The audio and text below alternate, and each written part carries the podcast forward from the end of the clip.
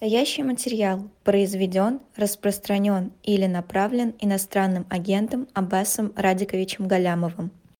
Аббас Галямов, Владимир Роменский, Ирина Баблоян. Аббас, вот Владимир надо мной все смеется, говорит, что не отпускают меня высказывания Сергея Нарышкина вчерашние про, э, про поездки в Европу и, и ужас, который иногда испытывают и боятся просто туда ездить. Одни извращения, Ира. Но ведь да. Э, глава СВР тебе говорит, то, что никто в Европу не рвется, там одни э, Аббас, биомеханоиды когда, да, как, э, когда вот это вот трансформация произошла? Или, может быть, они такими всегда были, а мы просто не обращали на это внимания? Европейцы, в смысле?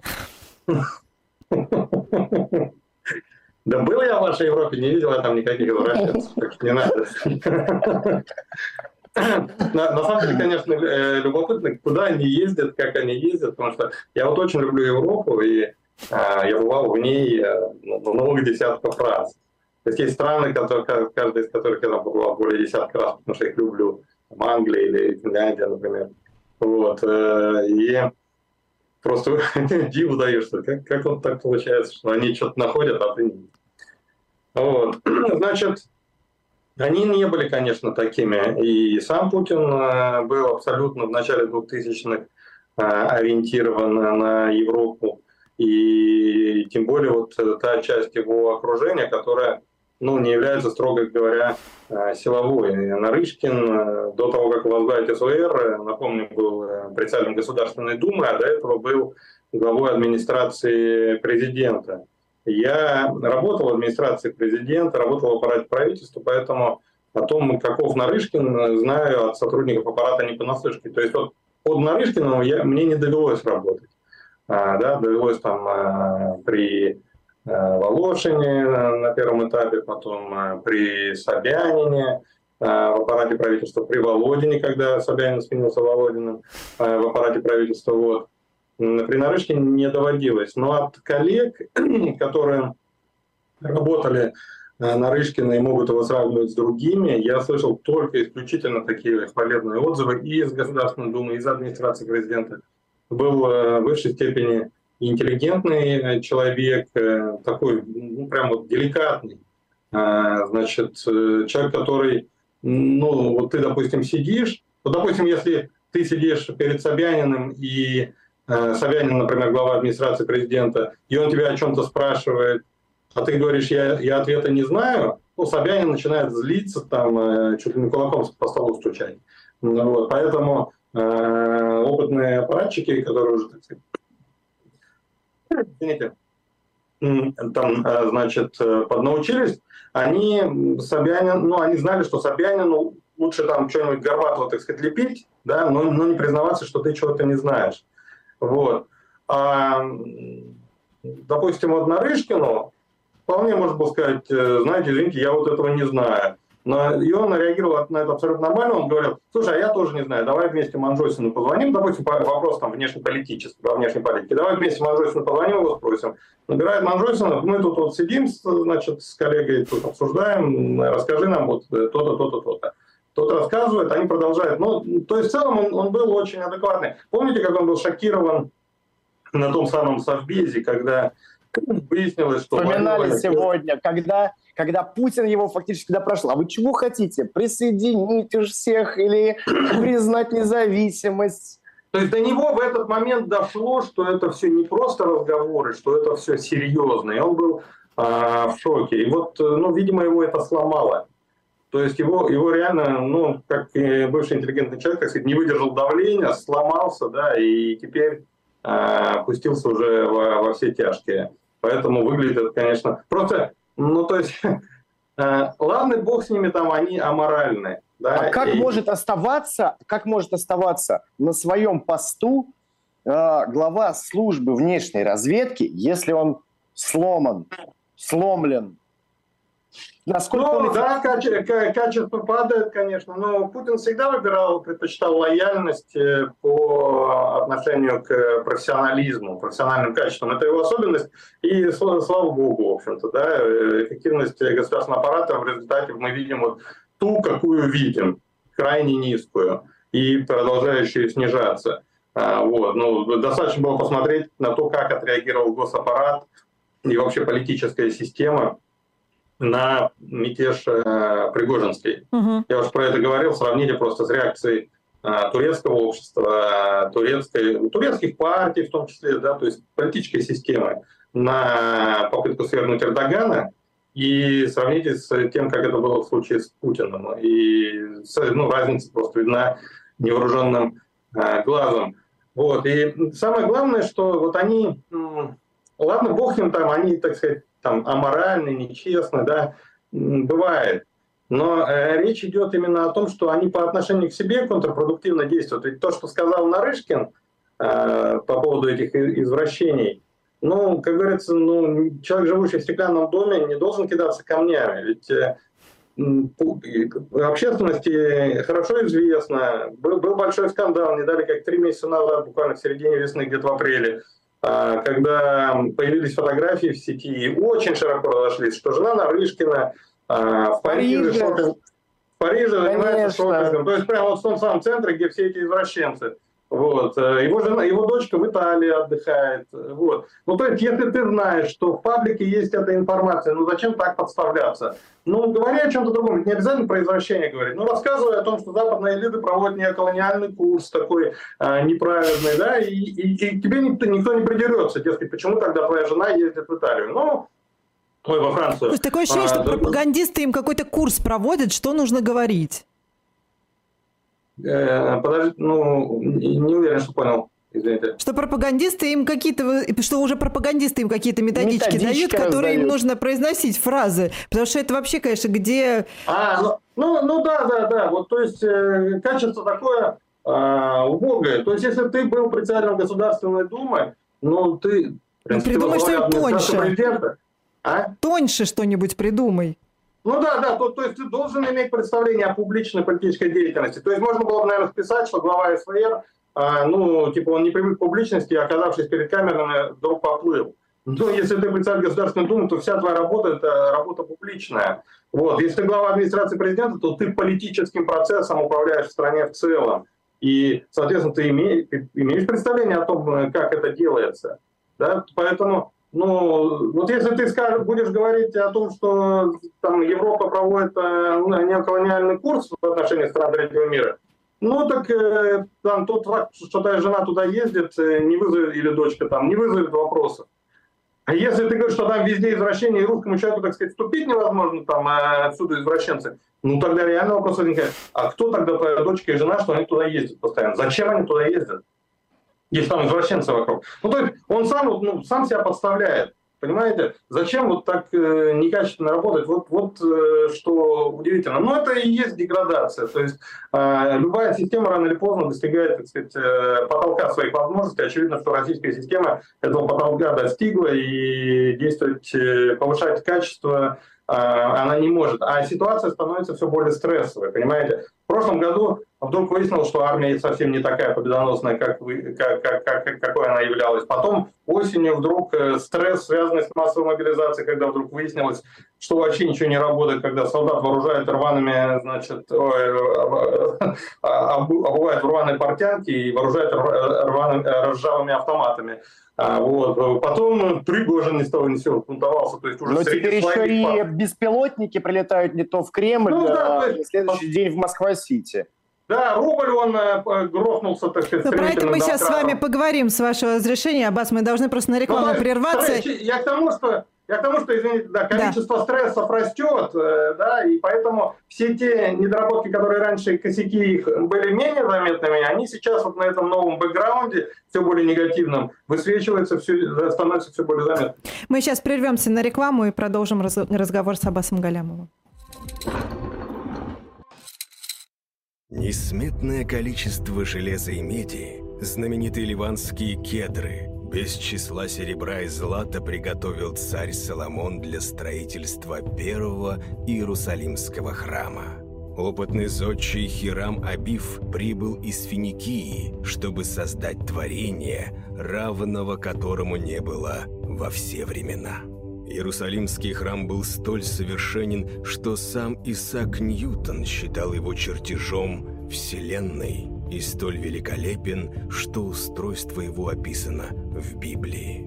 В Писании сказано «Уподобляйтесь мужу благоразумному, который построил дом свой на камне, и пошел дождь, и разлились реки, и подули ветры, и устремились на дом тот, и он не упал, потому что основан был на камне».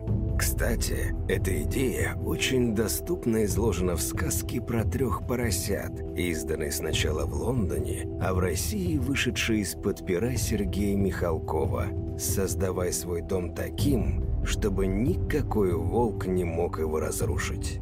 Недаром говорят «Мой дом – моя крепость». И пусть эта крепость будет в спокойном и надежном месте.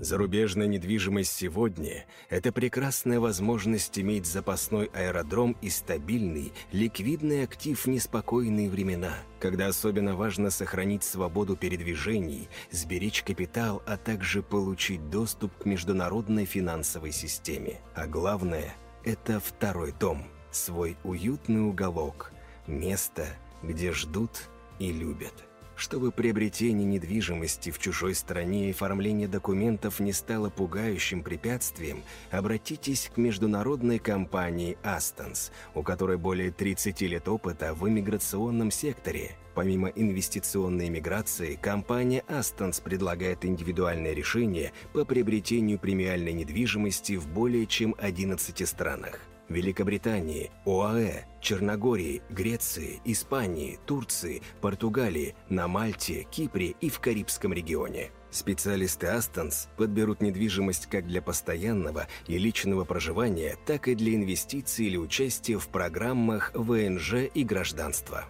Эксперты берут на себя весь цикл сделки, от подбора и покупки до дальнейшего управления недвижимостью. Каждый член команды обладает обширным опытом, глубокой экспертизой и знанием жизни за рубежом. Они оценят реальную рыночную стоимость объекта, гарантируют юридическую чистоту, найдут эксклюзивные предложения, недоступные на открытом рынке. Эксперты Астонс сделают все под ключ – откроют банковский счет или юридическое лицо, помогут получить ВНЖ или гражданство, оформят все документы, устроят детей в детский сад или школу, помогут обустроиться в новой стране. Доверившись Астонс, вашей единственной задачей будет покупка билета на самолет. Все остальное решат специалисты. Обращайтесь к Астонс и уже сегодня начинайте готовить запасной аэродром на завтра. Контакты оставляем в описании.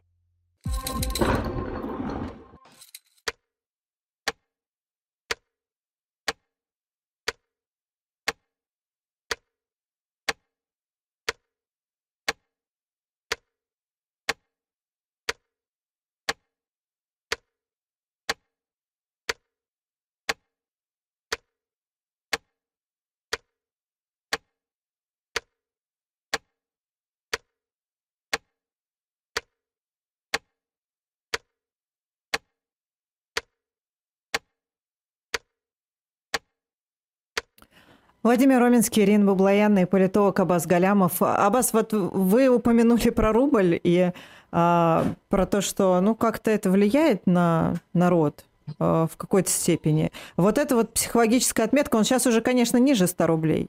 Но все-таки как это отражается на настроении? Ну, и ЦБ тужится, всячески пытается, но попытки-то как-то не особо приносят видимых результатов. Ну, конечно, это является таким э, верным индикатором. Это еще с 90-х годов повелось. А в 90-е годы как-то было зафиксировано в общественном сознании, что ослабление рубля – это такой яркий а, индикатор, такое наиболее наглядное доказательство того, что дела в экономике идут а, плохо. И стабильность рубля на протяжении 2000-х э, была одним из э, факторов, которые подтверждали россиянам, что что ну, вот происходит по сравнению с 90-ми, происходит такое улучшение ситуации. И в этом смысле те скачки курса, которые мы наблюдали, ну, первые начались после Крыма, значит, э, если не ошибаюсь, первый был в 2015 году, э, вот, они, каждый раз они вызывали, так сказать, очень негативное чувство у населения. То есть э, люди, ну, вот это миф, что люди за этим не следят. Конечно, следят, и на фокус-группах это звучит регулярно от, от простых людей. Вот, э, поэтому, повторюсь, это повелось вот с 90-х годов. А, плюс, ну, есть э, вторая составляющая. Это не просто абстрактная цифра, которая вот э, свидетельствует о том, что дела идут либо хорошо, либо плохо. Это еще и ведь индикатор э, инфляции будущей а, и провозвестник, так сказать.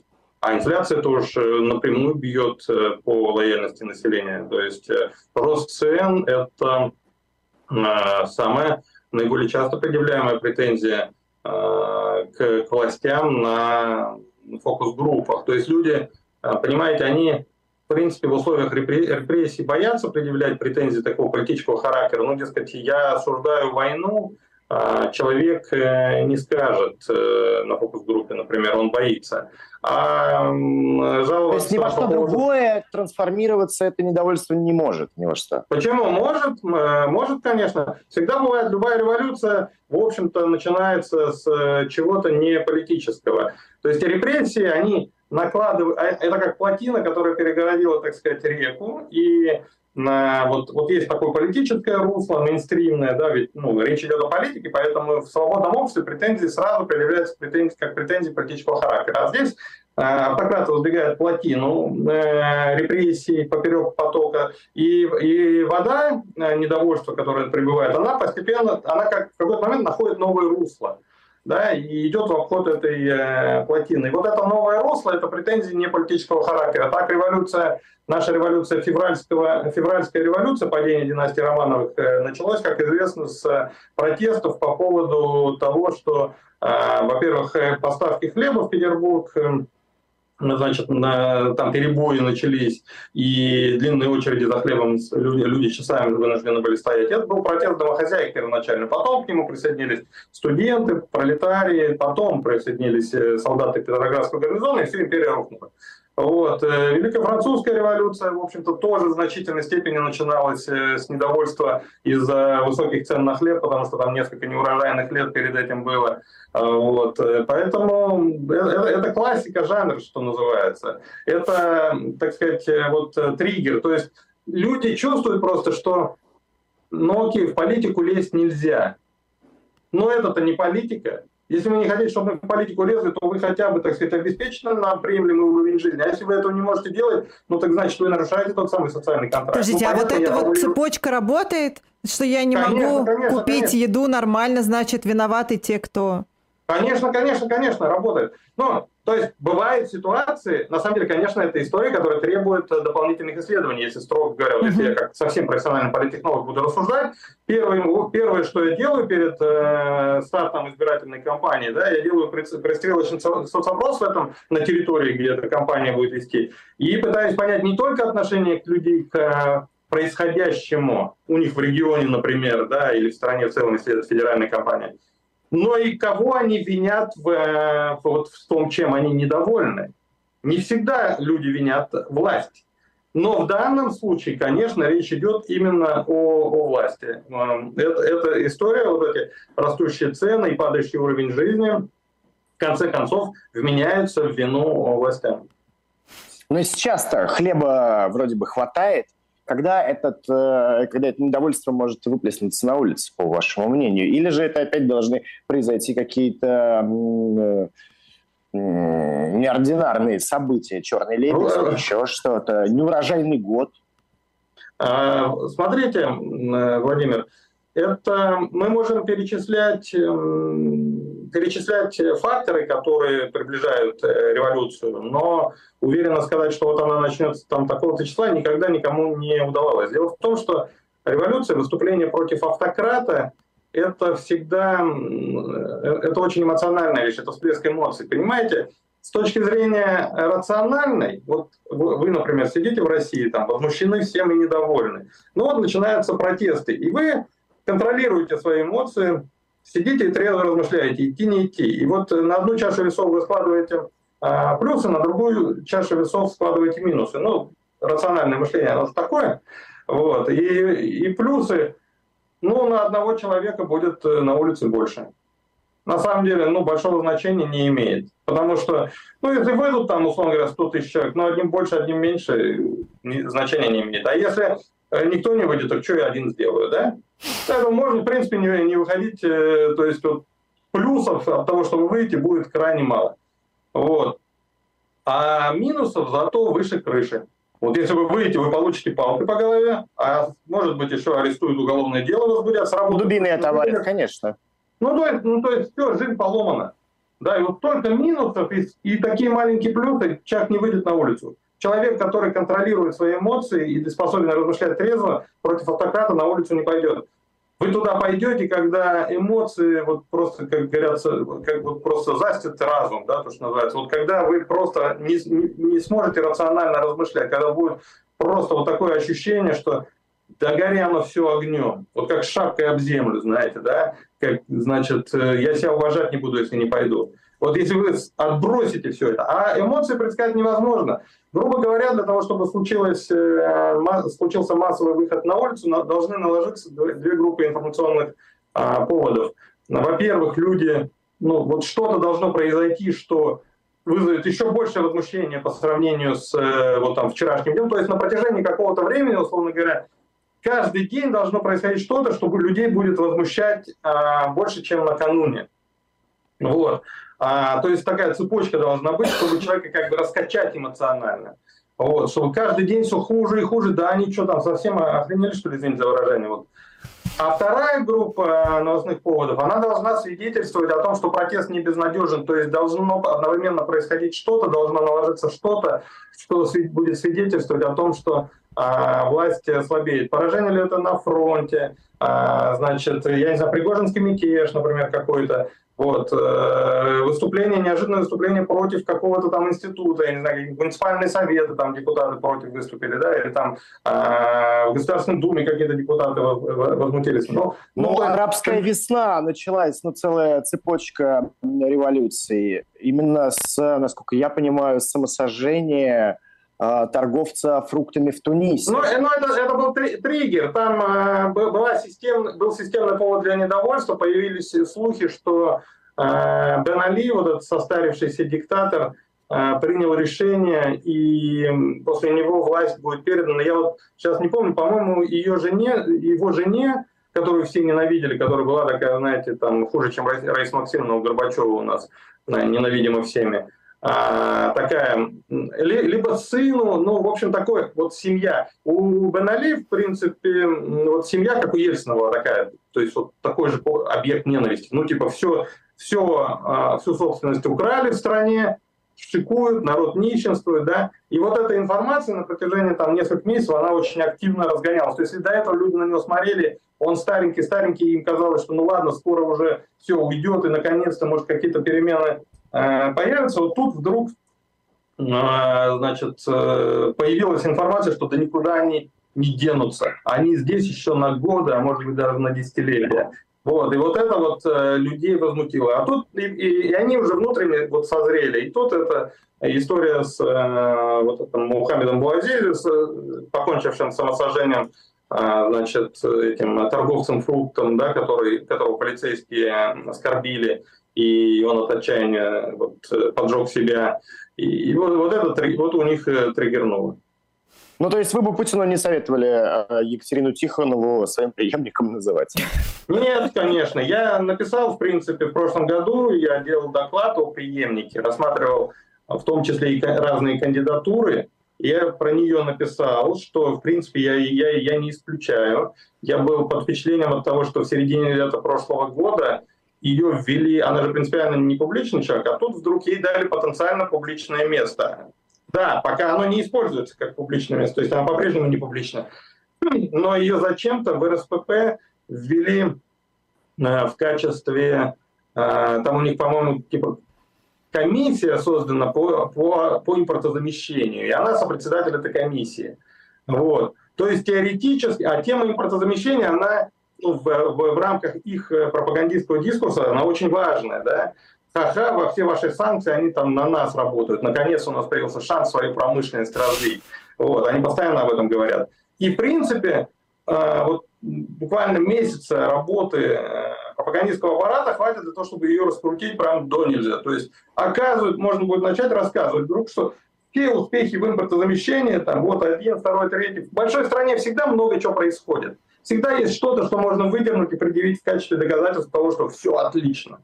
Вот. И все это можно атрибутировать э, в ее адрес. То есть сказать, так это все благодаря ей, вот она какая. Она вот такая тихая, она не публичная, она, значит, э, а, сторонница публичности, она, она не тщеславная, вот она работает как вол, она там импортозамещением занимается с утра до вечера, и российскую промышленность она, по сути, спасла. То есть потенциал, я как э, человек, ну, вот, который имеет какое-то отношение к пиару, я вижу потенциал там есть. Поэтому я не исключил, что Путин этот вариант ну, все в голове держит.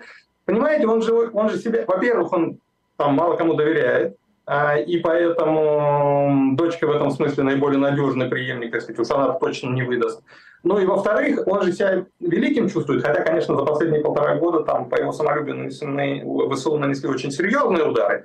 Вот. Но, тем не менее, он мнит себя великим геостратегом. Я не думаю, что он уж совсем окончательно стал, так сказать, скромным. Поэтому, когда он думает о будущем, о том, кто унаследует трон, но он не может не просчитывать этот вариант. Он же видит, что во многих странах это удалось. И Кимы в Корее там, в третьем поколении уже передают власть. Э, да? Азербайджан, э, Туркмения – вот, э, Гаити, там, ну, то есть примеры есть, в общем-то. И вот он думает, что если эти чурки, значит, э, могут, так я великий геостратег, что, не смогу, что ли? Я смогу. Вот, поэтому этот вариант, конечно, ну, я, я его описал тогда в докладе, но при этом, э, конечно же, будь я его консультантом, я бы сказал, забудьте даже вообще, как страшный сон. Я призываю, я представляю, на самом деле, какое возмущение это вызовет у, у людей. Это вот, э, вот эти ассоциации с э, монархией э, при нынешнем уровне непопулярности режима, но они добьют э, легитимность. Я прям дословно хорошо помню цитату аж из 2011 года «Болотный процесс» э, значит, э, начинался, и я только-только начинался. И я в Башкирии тогда работал, и вот я проводил фокус-группы с разочаровавшимися сторонниками власти, чтобы почувствовать, так сказать, их нерв, так сказать, в чем, в чем, в чем их недовольство, почему они недовольны, а, значит, тем, что Путин с Медведевым поменялись э, местами. И вот прям квинтэссенция – это а, один человек на одной фокус-группе говорит, значит, царские времена прошли, чтобы до смерти сидеть. Вот прямо так сформулировал, дословно помню, потому что все остальные сразу, да, правильно, вот именно, что это такое – то есть вот э, ассоциации с монархией э, людей, конечно же, э, не устроят, возмутят очень сильно. Так что это была бы очень рискованная операция с его стороны. Нам, к сожалению, уже пора заканчивать э, эфир. Владимир Роминский, Ирина Баблайн, ты что-то, Вова, хочешь добавить? Буквально полминуты бы тебе дала.